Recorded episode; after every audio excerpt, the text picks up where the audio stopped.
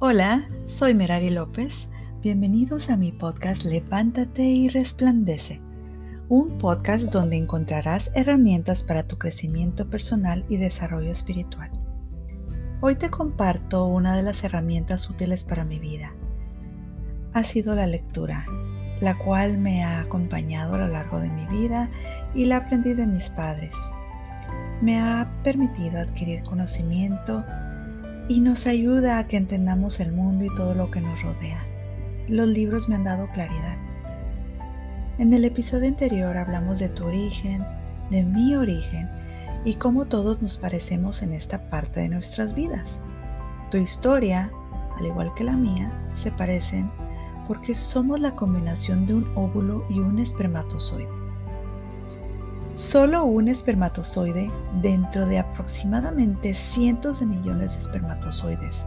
Solo uno se necesitó para fertilizar el óvulo de tu mamá. Y en todo este viaje, ese espermatozoide llega a la trompa de falopio y se introduce en el óvulo. Entonces se fertiliza el óvulo. El óvulo cambia para que no pueda entrar ningún otro espermatozoide. De esta unión nace la primera célula del bebé, el huevo fecundado. Es en este momento de la fertilización donde se establecen los genes y el sexo del bebé. O sea, si este esperma tiene un cromosoma Y, su bebé será un niño y si tiene un cromosoma X, el bebé será una niña. También contiene una información genética como el color de tus ojos, la estatura, el color de tu piel, cómo va a ser tu cabello. Se está creando este nuevo ser humano, un ser especial, un nuevo ser, una nueva vida. Después de que este óvulo fertilizado se permanece en las trompas de falopio, el otro viaje dura aproximadamente 3 a 4 días y dentro de las 24 horas posteriores a la fertilización comienza a dividirse rápidamente en muchas células.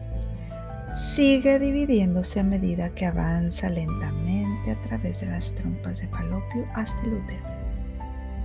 Lo que sigue es que se pega a la pared del útero y a esto se le llama implantación. El útero entonces se vuelve más grueso y el cuello uterino se sella con un tapón de mucosidad. Y así va a permanecer en su lugar hasta que el bebé esté listo para nacer.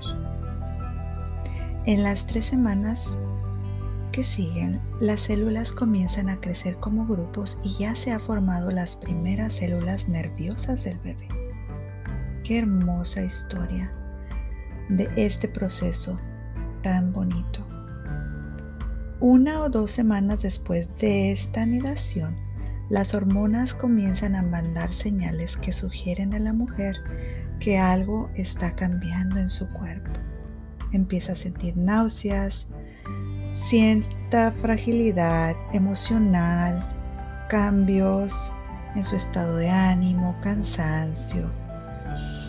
Estos son los síntomas de su embarazo que la llenan de alegría y que también llenan de alegría muchas parejas.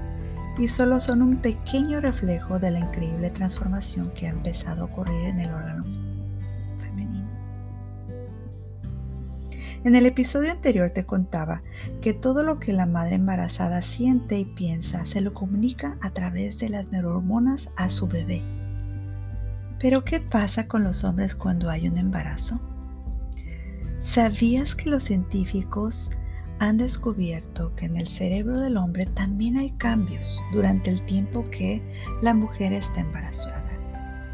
Las investigaciones de la Universidad de Harvard, según Brissendin, explican que los padres pasan por cambios hormonales también. Se les disminuye la testosterona y se les aumenta la prolactina hasta el momento los científicos asumen que el cambio se da debido a los químicos como las feromonas que se transmiten por el aire, producto de las glándulas sudoríparas y de la piel de la embarazada. Cuando ella suda y dentro de su piel Estos químicos provocan en el hombre la conducta paternal, lo que hace que el hombre se vuelva más protector, más cuidador de ella, esté preocupado por su salud y su bienestar. Esto lo prepara para asumir el embarazo de su pareja y la crianza cuando ya nace el bebé. Lo curioso del asunto es que el hombre también empieza a segregar feromonas que llegan hasta su pareja y afectan positivamente el embarazo. Es decir, cada padre cambia el cerebro del otro mientras se preparan mutuamente para el parto. Este es un vínculo hermoso entre ellos dos. Reflexionemos. ¿Qué escuchabas cuando estabas en el vientre de tu mami? ¿Podías escuchar la voz de tu papá cerca? ¿Tu mamá se sentía tranquila durante tu embarazo? ¿Cómo se comunicaba tu papá con tu mamá? ¿Estaba tu papá involucrado en el proceso de tu embarazo? Estas respuestas son parte de tu historia, de tu origen, de quien tú eres el día de hoy.